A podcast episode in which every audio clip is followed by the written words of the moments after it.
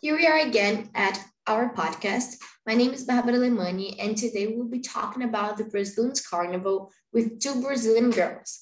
Carol Alonso, a specialist who works on the backstage of one of the most famous samba schools in the world, Mangueira, and Bruna Meirelles, the flag bearer from Mangueira.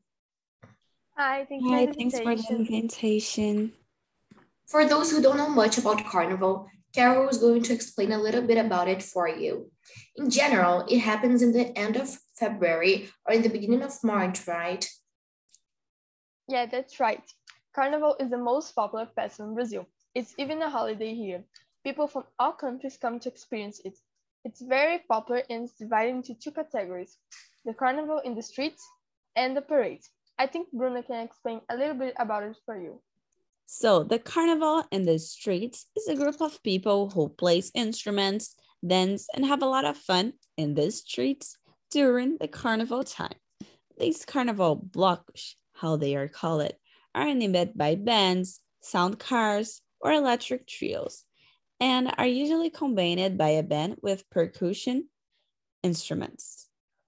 Each school parade, according to a plot, and the judges score points during the competition at the Sambódromo, which determines the school scores and ranking the current parade. Oh, that's really exciting. It's making me want to go to Carnival in Brazil as soon as possible. Carol, you've got a really interesting story of how you found and invited Bruna to be a part of Mangueira, right? Yes, 2020 was the first year parading ever. Ash was taking part of it for the first time. She didn't get a really important role at the parade. But when the quarantine started, a lot of people rewatched the parades and noticed how good she was. One of her videos got viral on social media, and a friend of mine showed it to me. And because of social media, I ended up inviting her to the 2022 carnival. Oh, I really need to thank that friend of yours later. it's for sure a unique experience, and I intended to do it for the rest of my life. It's very stressful because everything has to come out perfectly. Everything it's very well organized, and everyone it's very restrict. Um, one big difference I have noticed is that more the important that you that the role you have, the more rehearsals you need. That's so nice. Are there any more interesting facts about this festival that you guys would like to share with us?